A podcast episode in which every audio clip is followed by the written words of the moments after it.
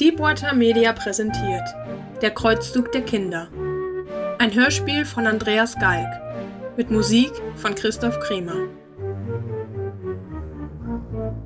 Episode 1 Schwestern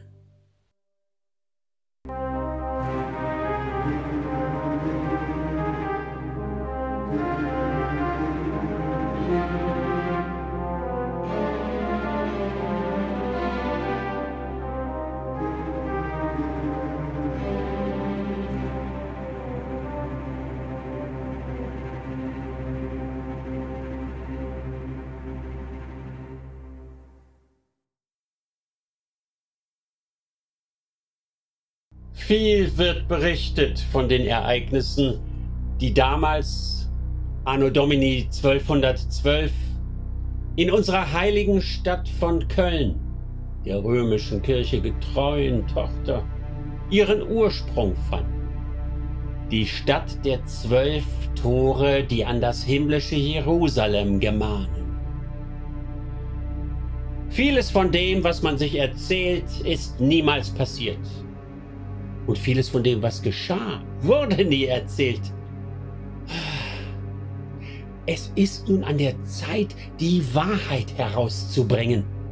Das zu berichten, was ich mit eigenen Augen sah und am eigenen Leibe erfuhr. Doch wie beginnen? Mit der Angst, die uns allen in den Gliedern saß?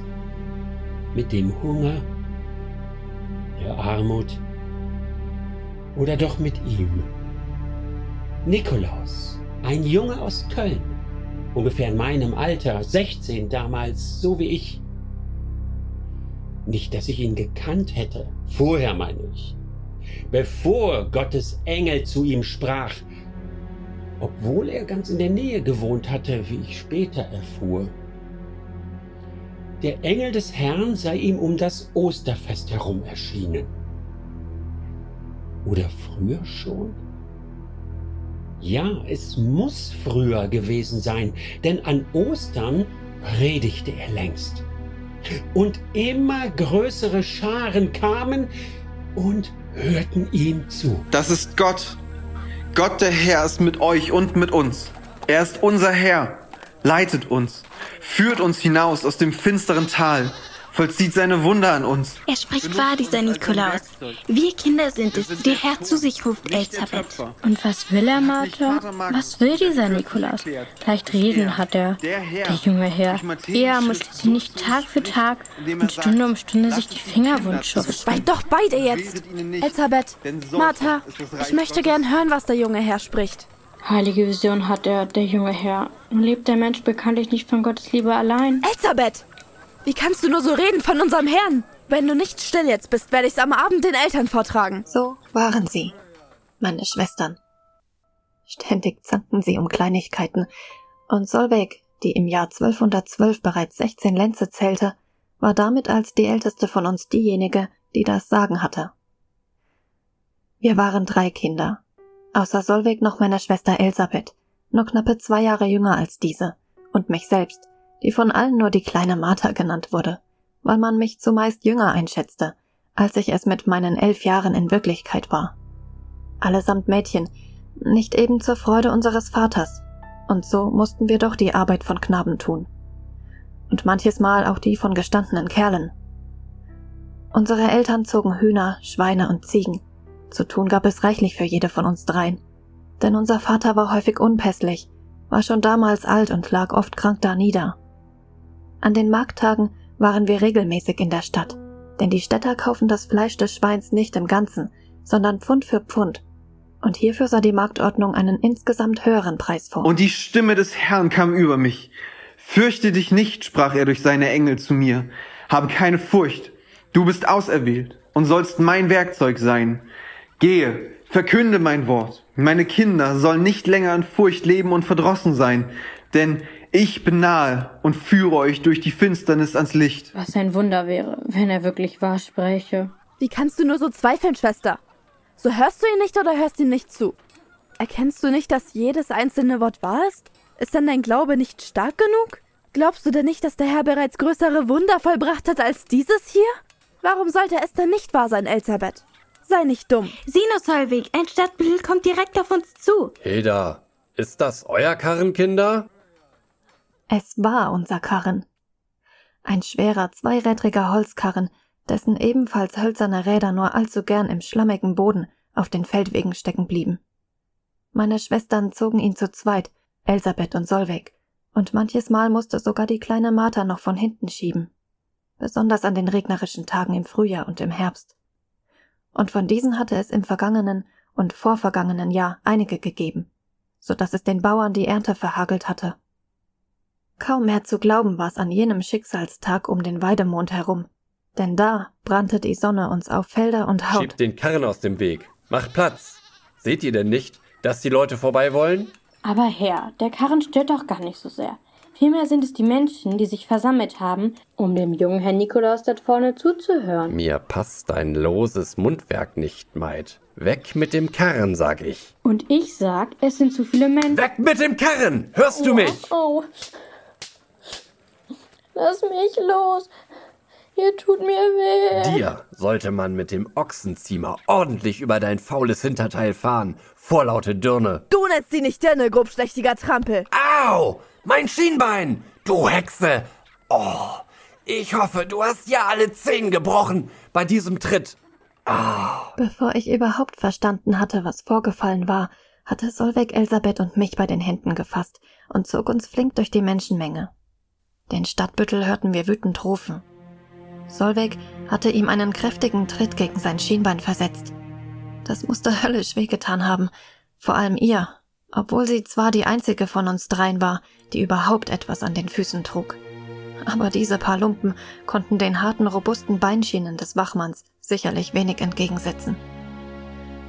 Auch wenn ich inzwischen nicht mehr glaube, dass der Stadtbüttel sich die Mühe machte, uns ernstlich hinterherzulaufen, sahen wir zu, dass wir fortkamen. Wir liefen kreuz und quer durch die verwinkelten Gassen der Stadt, bis ich mich längst nicht mehr auskannte. Den Stadtbüttel hatten wir abgehängt, den Karren aber hatten wir vorerst verloren. Prügel waren an der Tagesordnung. Entweder einer der Stadtbüttel schlug auf dich ein oder die Eltern selbst. Oder irgendein anderer Erwachsener, oft einer der Händler auf dem Markt, wenn er meinte, du jagst ihm das kaufwillige Volk davon, das die Nase rümpft vor einem schmutzigen Kind, wenn es dem Obst oder Gemüse zu nahe kam. Wenn man mich fragt, war das nur ein billiger Vorwand, um einen Grund zu haben, auf eines der Kinder einzuprügeln. Als wenn es eines Grundes bedurft hätte. Es war ja schließlich nicht so, als ob sich irgendwer darum geschert hätte, was mit den Kindern auf der Straße passierte.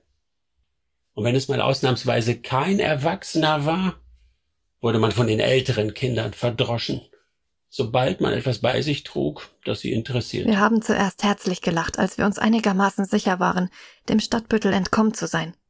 Aber bald schon gewann ein bedrücktes Gefühl die Oberhand. Wie sollten wir an den Karren kommen? Wir waren uns inzwischen sicher, dass der Stadtbüttel sich nicht vom Fleck gerührt hatte, dass er noch immer dort beim Karren stand, ihn bewachte und nur darauf wartete, dass wir kamen, um ihn zu holen. Ich konnte mir lebhaft vorstellen, dass der Ochsenziemer nicht ein bisschen übertrieben war. Und ich sorgte mich um Elisabeth. Vor allem aber machte ich mir um Solveig Sorgen.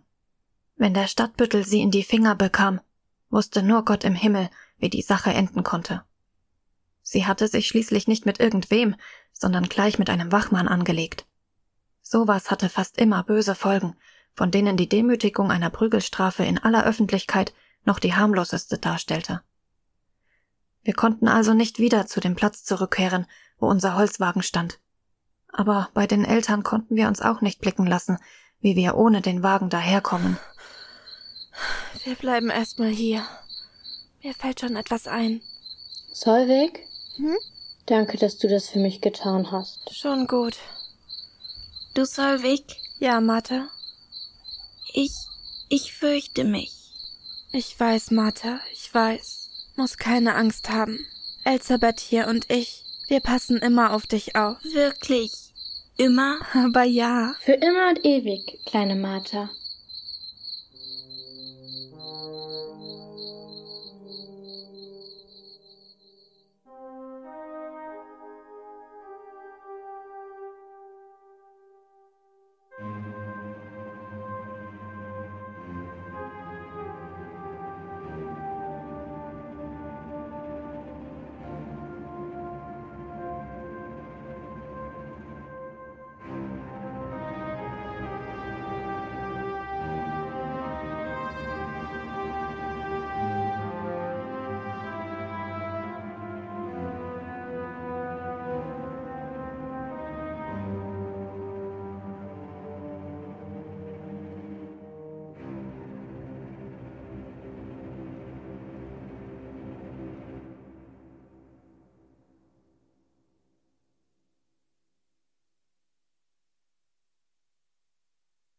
Nikolaus.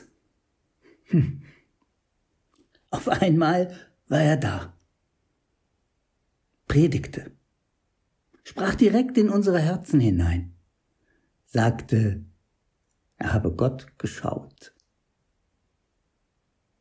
Ob wir ihm das glaubten? Warum hätten wir ihm nicht glauben sollen? Seine Worte berührten uns auf eine Weise, wie wir es nie zuvor erlebt hatten. Wir waren an die strenge Liturgie der heiligen Messe gewöhnt und auch an die Ermahnungen und, und, und Belehrungen der Kirchenväter. Ein jeder und eine jede trug es tief verwurzelt in sich, dass der Mensch ein Sünder sei, dass er reumütig Buße tun und Abbitte leisten musste, wenn er nicht am jüngsten Tag dem Bösen ins Antlitz blicken wollte. Auch Nikolaus leugnete nicht, dass der Mensch nicht anders als sündig sein konnte. Aber der allmächtige Herr hatte durch seinen Mund eine weitere, eine frohere Botschaft für uns. Wir waren Kinder. Während die Lehre der Kirchenmänner uns ansah als Produkt der Lasterhaftigkeit unserer Eltern und somit vor allem als böse, so fand Nikolaus, selbst kaum erst der Pueritia entwachsen und uns schon deshalb so nah, tröstlichere Worte. Die Seele des Kindes ist rein und frei von Sünde.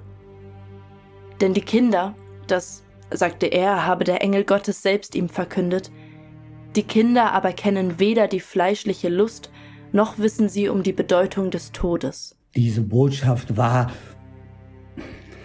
sie war, solche Worte mussten von Gott selbst kommen. Darauf hätte ich damals mein letztes Hemd gesetzt. Und auch nach allem, was seitdem geschah, glaube ich es auch heute noch. Ich, ja, ich glaubte und glaube es. Möge man mich dafür züchtigen oder einsperren. Sicher. Was geschah, das geschah. Doch ist es deshalb die Schuld des Nikolaus? Ich zweifelte nur einmal an seiner Aufrichtigkeit. Nur ein einziges Mal daran, dass seine Lehren wirklich von Gott waren. Da waren wir noch nicht einmal aufgebrochen. Und dann geschah es, was ich damals wie heute für ein Wunder halte. Er, Nikolaus, sah mich an, sah mir tief auf den Grund meiner Seele. Ich konnte meine Augen von seinem Blick nicht abwenden. Sein Blick. Sein Blick war nicht von dieser Welt. Er trat auf mich zu, bis er ganz nah vor mir stand. Er fasste mich bei beiden Schultern, ohne die Augen von meinen zu nehmen. Und als er sprach, war es, als hörte ich ihn nicht mit meinen Ohren, sondern mit dem Herzen selbst. Ida, sagte er, ich spüre deine ich spüre Zweifel. deinen Zweifel. Dein, Dein Herz, Herz ist in Unruhe darüber, darüber, ob, du mir, trauen ob kannst. du mir trauen kannst. Ist es nicht so? Ist es nicht so? Es klingt so, so fantastisch. Es sind nicht Zweifel an deiner Aufrichtigkeit, Nikolaus, die in meinem Herzen keine Ruhe geben. Es ist mehr als. als wage ich nicht, es zu glauben. Ich hätte es selbst kaum glauben können, schöne Ida. Doch da hat er mich seine Heiligkeit schauen lassen. Es ist wahr, Ida. Gott zürnt uns nicht. Wir Kinder sind ein Geschenk des Herrn an unsere Väter und deren Väter als Leibesfrucht unserer Mütter gegeben, um das Reine in die Welt zu tragen und die Sünde vorzunehmen. Aber wie, Nikolaus? Wie? Wie können denn Kinder, wie können Pueri etwas ausrichten? Zweifel nicht, Ida. Zweifelst du denn an Gottes Wunderkraft? Hattest du je Zweifel an seinem Werk, an seinem Schaffen? Wohl wahr. Und so, wie jedes einzelne seiner Wunder wahr ist, wie alles wirklich und wahrhaftig geschehen ist ob nun Gott das Meer sich teilen ließ, ob nun der Herr Jesus Blinde sehen machte, so ist auch dieses Wunder wahrhaftig und wirklich, Ida. Wir Kinder, ihr, du, Ida, wir sind die Auserwählten. Uns wurde es geschenkt und uns wurde es auferlegt, die Sünde aus der Welt zu fegen und das Paradies zu erlangen. Ich habe fortan und bis zum heutigen Tage nicht wieder einen Funken des Zweifels in mir gespürt. Es war nicht, dass ich ihm nichts hätte entgegnen können. Es geschah auf eine tiefere, innigere, ja liebevolle Art und Weise, dass seine Worte ihren Weg zu meinem Herzen fanden. Und da wusste ich, wusste es einfach, dass er wahrhaftig den Engel des Herrn geschaut hatte. Und dass nun Gott der Allmächtige durch ihn, Nikolaus, zu mir ganz persönlich gesprochen hatte. Keine Zweifel mehr, keine Unruhe mehr in mir und keine Angst. Ich, wie wir alle, war eine Auserwählte. Wir waren viele. Hunderte Kinder. Tausende? Ich vermag es nicht mehr zu sagen. Immer mehr Kinder schlossen sich uns an, auch als wir schon unterwegs waren. Nein, nicht allein Kinder, auch ein paar Erwachsene nahmen an unserer Expedition teil. Doch vor allem waren wir Kinder es, die... Es war unser Zug. Es war ein Zug der Kinder. Es war uns bald allen klar, was Gott von uns verlangte. Denn Nikolaus erklärte es uns. Wir, das heißt die Erwachsenen, hatten ihn enttäuscht. Seine heilige Stadt lag in den Händen von Ungläubigen. Das große Kreuzfahrerheer hatte versagt. Ich habe dich predigen hören, Junge. Du sprichst aus übervollem Herzen. Die ganzen jungen Menschen und auch ein paar von den Älteren Sie hören dir gern zu, Nikolaus. Ich danke euch, Vater Magnus. Sie hören gern zu, da es die Stimme des Herrn ist, die meine Zunge nur als ihr Werkzeug benutzt. Ich hoffe sehr, du bist dir über die Tragweite deiner Worte im Klaren, Nikolaus. Du weißt um die neuen Gesetze, und wenn deine fleißigen Berichte deiner Engelsvision von dem falschen Paar Ohren gehört wird, kann es passieren, dass man dir dieses Werkzeug mit den Werkzeugen des Knochenhauers aus dem Munde schneidet? So ist die Wahrheit in der heiligen Stadt von Köln nicht mehr gefragt, Vater? Die Wahrheit? Als ob es nicht immer schon eine göttliche und eine weltliche Wahrheit gegeben hätte du Tor. Redest du weiter so wie heut, und hängen dir die Kinder und die erwachsenen Leut weiter so an deinen Lippen, wird's passieren, dass du auch diese noch verlierst. Gott selbst hat es mir befohlen, so zu ihnen zu sprechen. Gott hat seine eigenen Vertreter auf der Erde, mein Sohn. Er braucht keinen naiven Jungen, der sein Wort verkündet. Und von wem sprecht ihr da, Vater Magnus? Vom Heiligen Vater etwa? Du wirst nicht seine Heiligkeit Papst Innozenz den Dritten in Frage stellen, junger Mann. Oder ich lasse dich die Nokturnen und die Laudes dienen, um dir deinen Hochmut zu nehmen und dich Demut zu lehren. Verzeiht, Vater Magnus. Es steht mir nicht zu, den heiligen Vater zu kritisieren. So ist es. So lasst es mich als Bittsteller, als einer, der nach Antworten sucht, formulieren. Seine Heiligkeit ruft zum heiligen Krieg gegen die Moslems. Ungläubige. Zum Zug nach Jerusalem. Der heiligen Stadt. Zum Morden, Plündern und... Schweig! Papst Innozenz ruft keineswegs zum Morden und Plündern auf.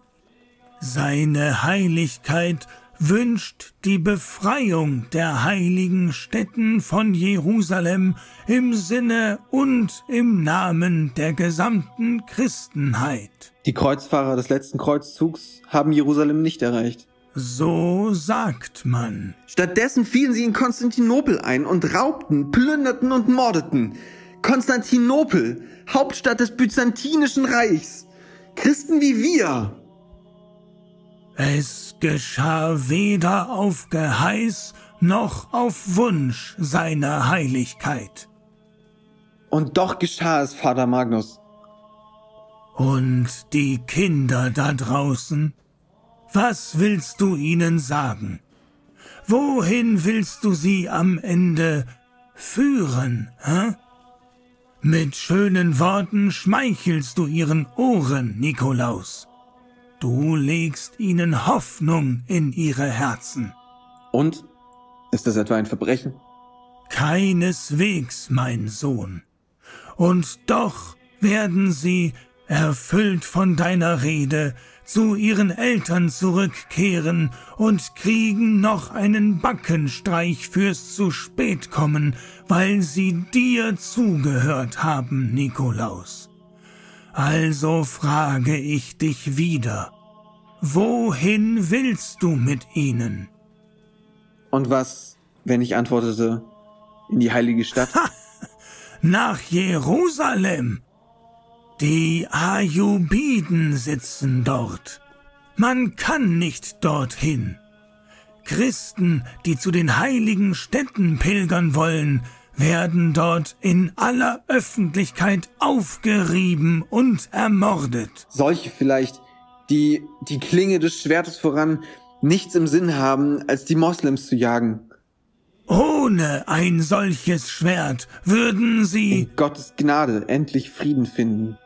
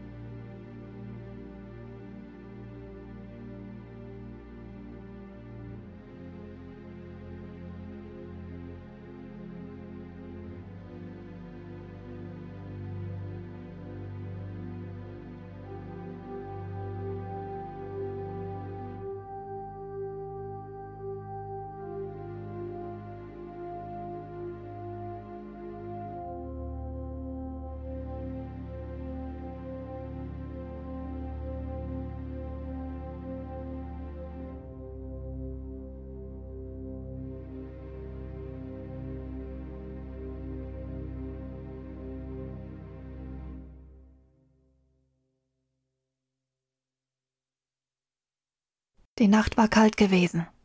Wir lagen alle drei in einer Häuserecke, zusammengekauert. Ich hatte mich an meine Schwestern geschmiegt. Trotzdem hatte ich kaum schlafen können, denn die ungewohnten Geräusche der Stadt hielten mich wach und in Angst. Ich fragte mich, wie Elisabeth und Solvig nur in aller Seelenruhe dem Schlaf anheimfallen konnten, und gleichzeitig bewunderte ich sie für ihre Tapferkeit und ihren Mut. Es kam selten vor, dass ich meine Schwestern schlafend sah, denn zumeist war ich die Erste, die zu Bett ging. Anders als meine älteren Geschwister hatte ich normalerweise den unbeschwertesten Schlaf, und fast jeden Morgen mussten sie mich wecken, wenn das Tagwerk rief. Doch in dieser Nacht betrachtete ich mir die beiden genau, schaute in ihre schmutzigen Gesichter und bemerkte zum ersten Mal die Sorgenfalten darin und die Spuren von zu viel Arbeit und zu wenig Erholung. In dieser Nacht ging mir meine kindliche Unschuld verloren.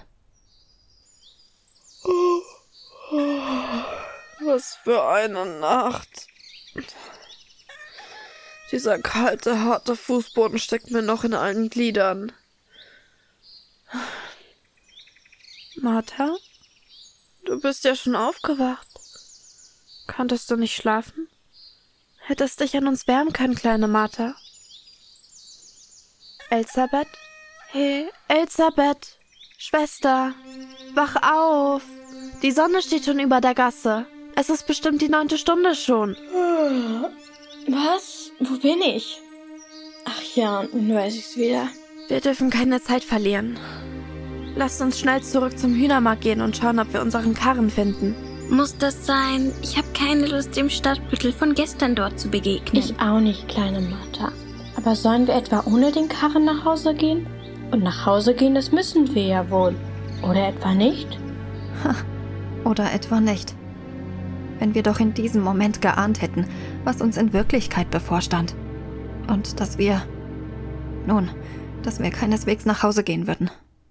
Der Tag des Aufbruchs war gekommen. Es waren Scharen von Kindern dort, allesamt fest entschlossen, Nikolaus auf seiner großen Wanderung zu folgen. Oh ja, ein Wunder stand uns bevor. Das Wort machte die Runde, man hörte es in diesen Stunden von allen Seiten. Nun, Auf die eine oder andere Art hat es sich ja auch bewahrheitet. Oder haben wir etwa nicht Übermenschliches erlebt? Hat etwa nicht die Fügung des Schicksals mit aller Macht uns gezeigt, wie Gott der Herr seinen Willen durchsetzt?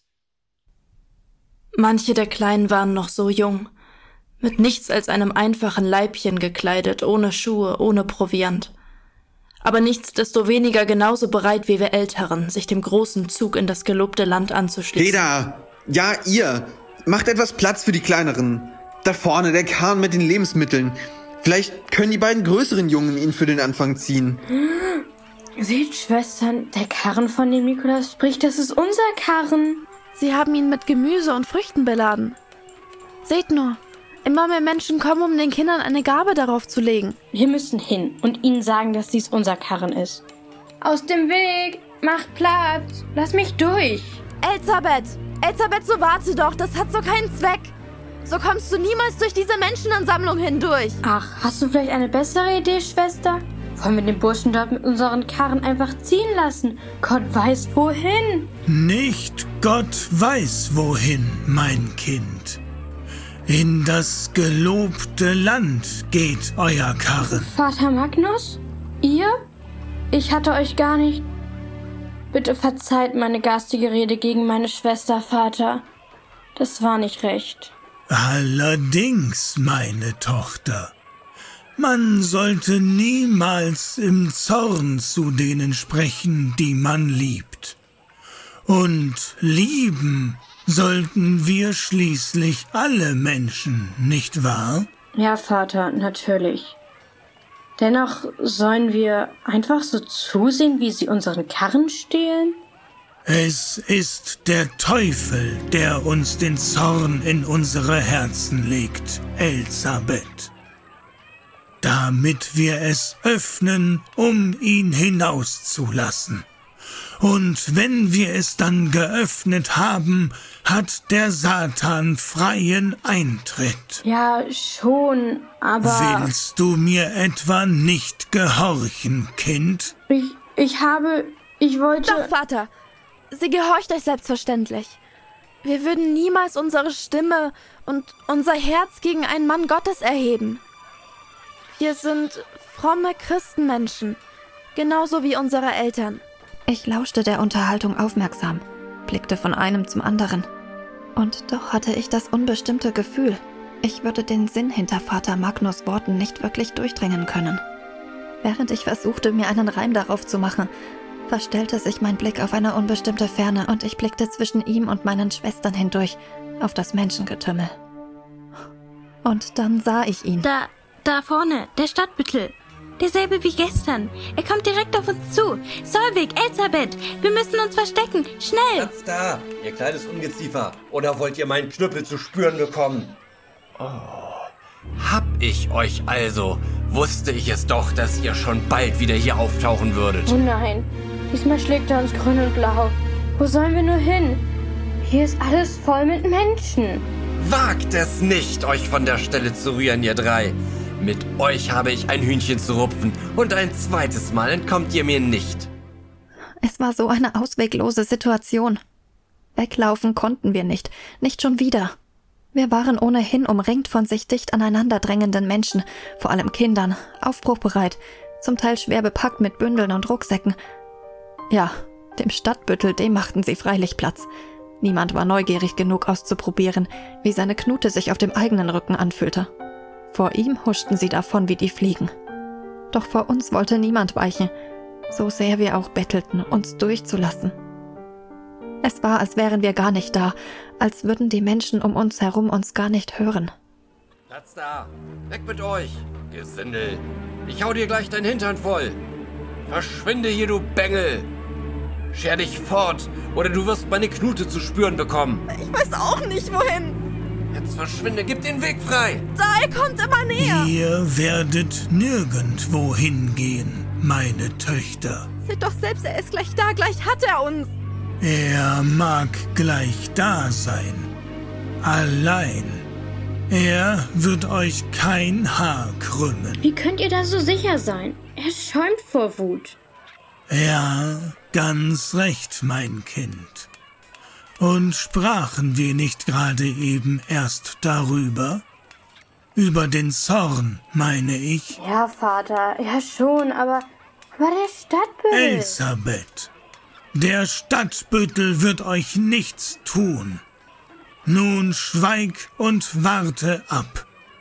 Übe dich in Geduld, mein Kind. Ja, Vater. Es kam mir vor wie eine halbe Ewigkeit. Wir standen einfach da, beobachteten halb gelähmt, halb in Ehrfurcht vor Vater Magnus den Stadtbüttel, wie er immer näher und näher kam.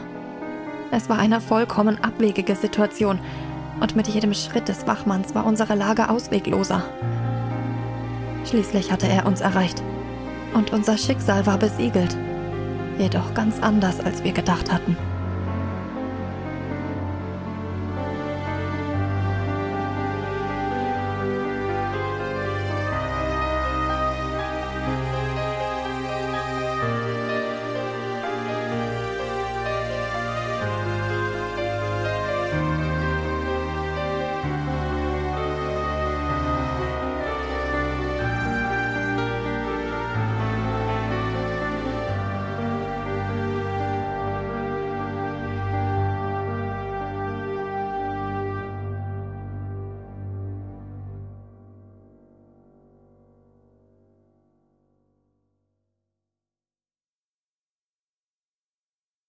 Das war der aufregendste Tag meines damals noch so jungen Lebens. Mein Herz klopfte bis zum Hals, als ich dastand, trotz der vielen Menschen um mich herum buchstäblich Mutterseelen allein, meinen kleinen Rucksack auf dem Rücken mit nichts als einem halben Laib Brot und einer holzigen Birne darin.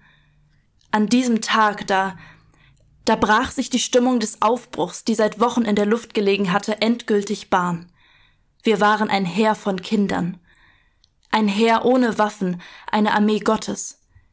Niemand hätte mich, hätte auch nur einen von uns an jenem Tag aufhalten können. Ich hatte ein Bündel geschnürt, das hatte ich mir an den Gürtel geheftet. So klein war es. Darin befanden sich meine gesamten Habseligkeiten. Und Gott weiß, viel war trotzdem nicht drin.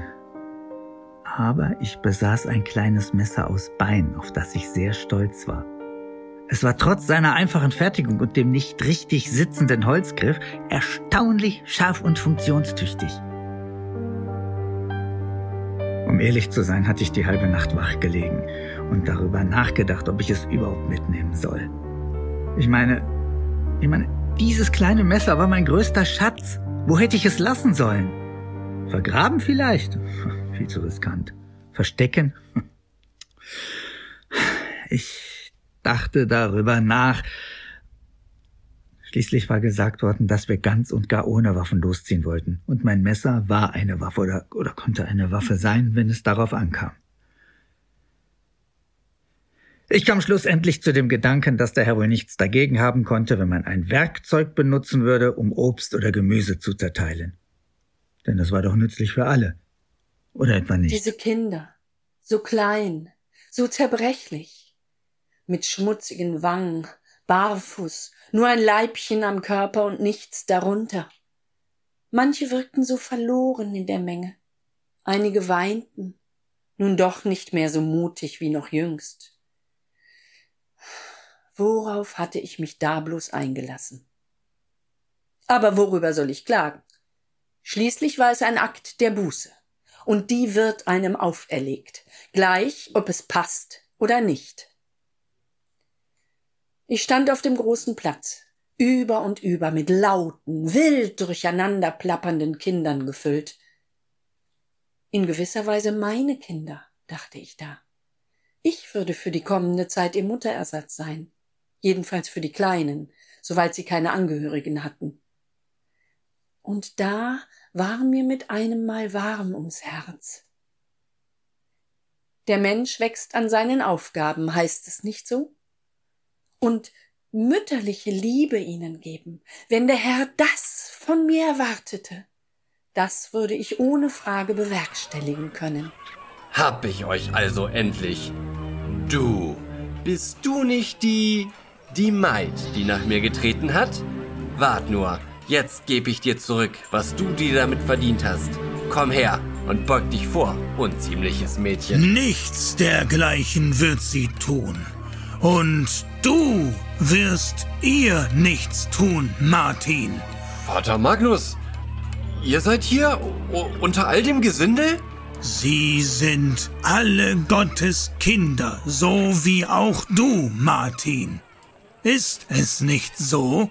Ja, schon, Vater, schon, aber aber diese da, die die haben sich meinen Anweisungen widersetzt. So? Inwiefern? Nun, sie haben ihren Karren nicht aus dem Weg gefahren, so wie ich es angeordnet hatte. Das ist aus Gründen nötig, die den Brandschutz betreffen. Wenn ein Karren den Weg versperrt, brennt am Ende noch die ganze Stadt. Und? Und was? Na, hat es denn gebrannt gestern? Hm. Nein, äh, das nicht. Äh, das nun wieder gerade nicht. Siehst du? Dann hast du dir ganz umsonst Sorgen gemacht im Eifer des Gefechts, Martin. Und nun sage ich dir mal etwas, hochwohlehrwürdiger Herr Stadtbüttel, und höre mir gut zu. Diese drei Mädchen hier opfern ihren wertvollsten Besitz, einen Holzkarren, um ihn der guten Sache zu stiften, Aber nämlich dem Zug der Kinder in das gelobte Land. Ähm, äh, das, das habe ich nicht gewusst. Ich, äh, ich... Und damit nicht genug, junger Freund. Diese drei Mädchen stehen unter meinem ganz persönlichen Schutz. In Ordnung, Vater. Wenn sich das so verhält, also, dann denke ich, kann ich einmal ein Auge zudrücken. Der Herr möge dich reich dafür segnen, mein Sohn. Ich danke euch, Vater. Seht, er streicht tatsächlich von dannen. Der Vater hat ihn gezähmt und uns um den Preis unseres Karrens unseren Hals gerettet. Ihr habt uns von dem Schlimmsten bewahrt und uns bestimmt das Leben gerettet, Vater Magnus. Wir möchten euch danken. Oh, nichts zu danken. Ich werde noch viel mehr für euch tun, als euch eure ungewaschenen Hälse zu retten, meine Töchter. Wie meint ihr das, Vater? Indem ich auf euch aufpassen werde in der kommenden Zeit. Ihr werdet euch in meiner Nähe aufhalten und ich unterweise euch in der heiligen Schrift. Das ist sehr großzügig, Vater Magnus, aber dazu müssten wir uns ja regelmäßig in der Stadt aufhalten. Und ich bin mir nicht so sicher, ob nach der Sache mit dem verlorenen Karren unsere Eltern. Zu euren Eltern könnt ihr ohnehin nicht gut zurück, nicht wahr? Nicht so jedenfalls. Ein weiteres Mal garantiere ich euch nicht, dass meine Worte ausreichen werden, euch zu retten. Da habt ihr vermutlich recht, Vater. Aber wir können doch nicht einfach hier in der Stadt bleiben, Vater. Wie stellt ihr euch das denn vor? Ihr müsst ja auch nicht in der Stadt bleiben, Kind. Ich werde ebenfalls nicht hier sein. Dann seid ihr verreist? So kannst du es auch nennen, mein Kind. Verreist in das gelobte Land. Ihr begleitet den Zug nach Jerusalem? Ja, ich begleite den Zug nach Jerusalem. Und ihr drei Ihr begleitet mich.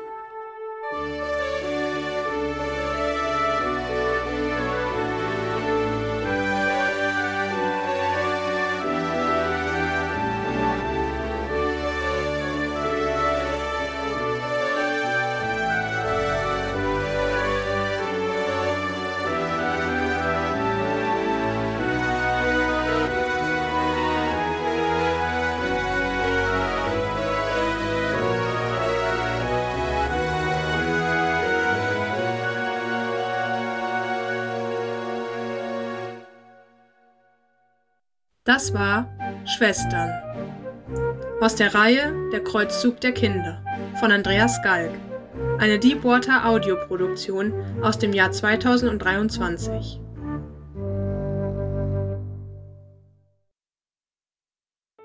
Es spielten und sprachen Udo Jolly als Karl, Johannes Jenig als Nikolaus, Lisa Marie Lehr als die erwachsene Martha.